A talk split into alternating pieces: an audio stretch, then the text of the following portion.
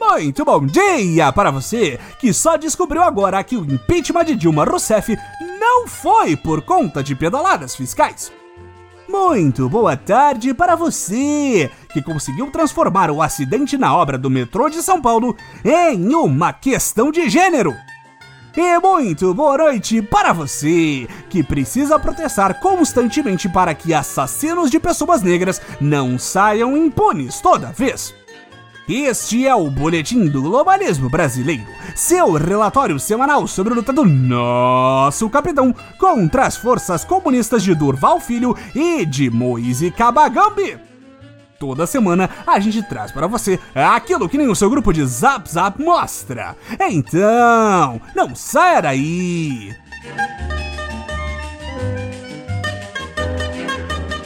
Patriotas, é inegável a nova era passa por tempos difíceis.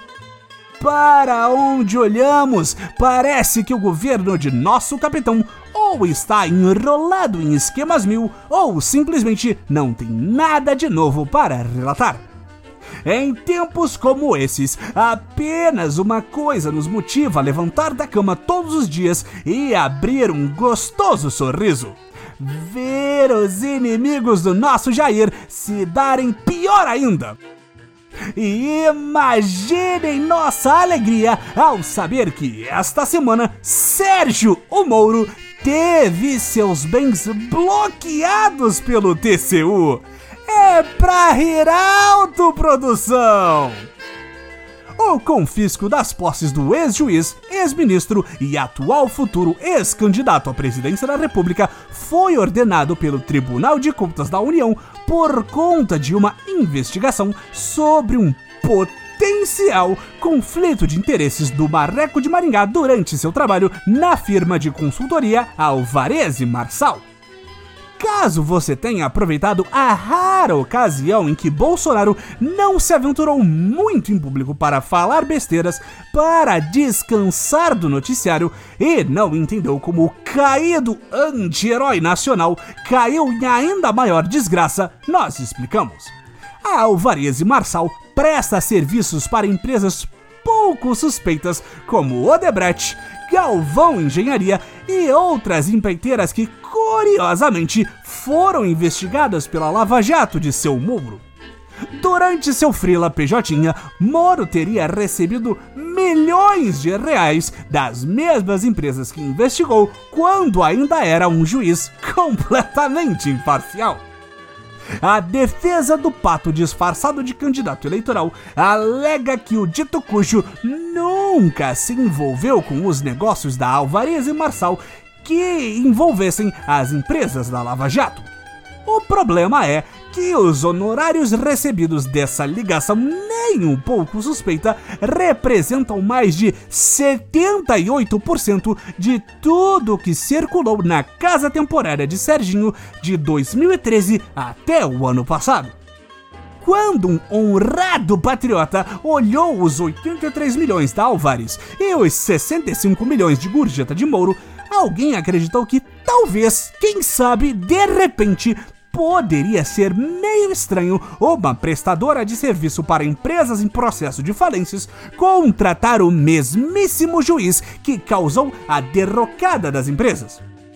Segundo o teu código TCU alega, é possível haver conflito de interesses e compartilhamento de informações privilegiadas sobre o estado dos processos e do funcionamento das empresas. E por isso o TCU mandou a Odebrecht cessar todos os pagamentos a Alvares até que sejam esclarecidos os termos do contrato de Moro e como exatamente o pato que foi a um fonoaudiólogo para ser levado a sério não se envolvia nos esquemas que eram tão próximos de sua carreira pregressa.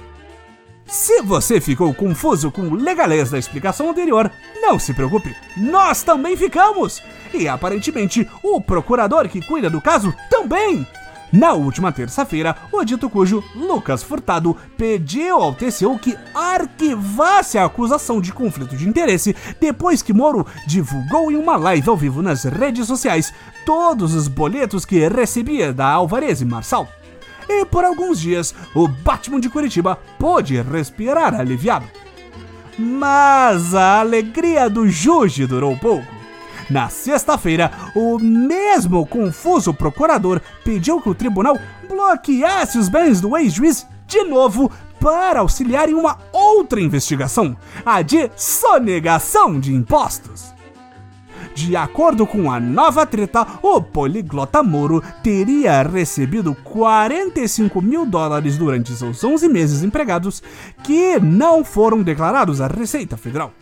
E se ele não tiver cumprido os trâmites necessários para migrantes que saem do país, Moro pode ter que devolver uma parte de sua fortuna para a Receita Federal em imposto de renda. O promotor ainda quer saber se Moro foi mais um brasileirinho empreendedor que tentou dibrar o leão. Como era de se esperar, o cônjuge Moro não gostou nada disso e já começou a quaquejar contra o procurador Furtado de estar agindo politicamente. A defesa morista alega que não há provas contra ele e que ele está sofrendo perseguição política por seu posicionamento antagônico ao governo atual depois de anos de apoio declarado.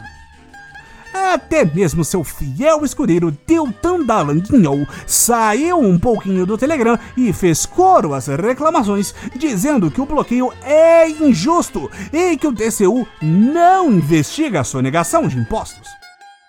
Esse processo todo só confirmou uma coisa que nós aqui do Boletim já investigávamos há muito tempo e que agora podemos denunciar com todas as letras, patriotas.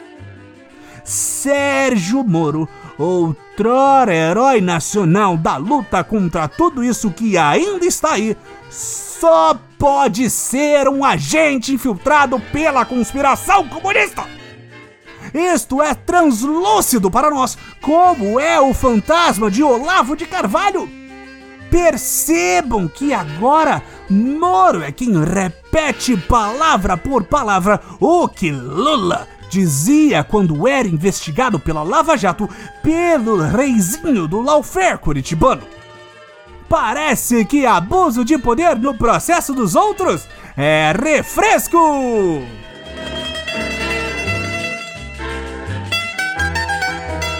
Esse foi o nosso Boletim do Globalismo Brasileiro para a semana de 7 de fevereiro. Envie sua sugestão crítica para o nosso perfil em arroba boletim no Twitter e fique ligado nessas próximas notícias globalistas.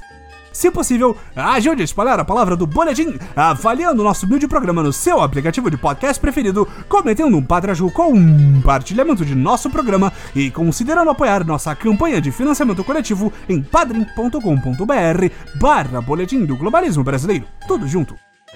E lembre-se, Morironia acima de tudo, Brasil acima de todos!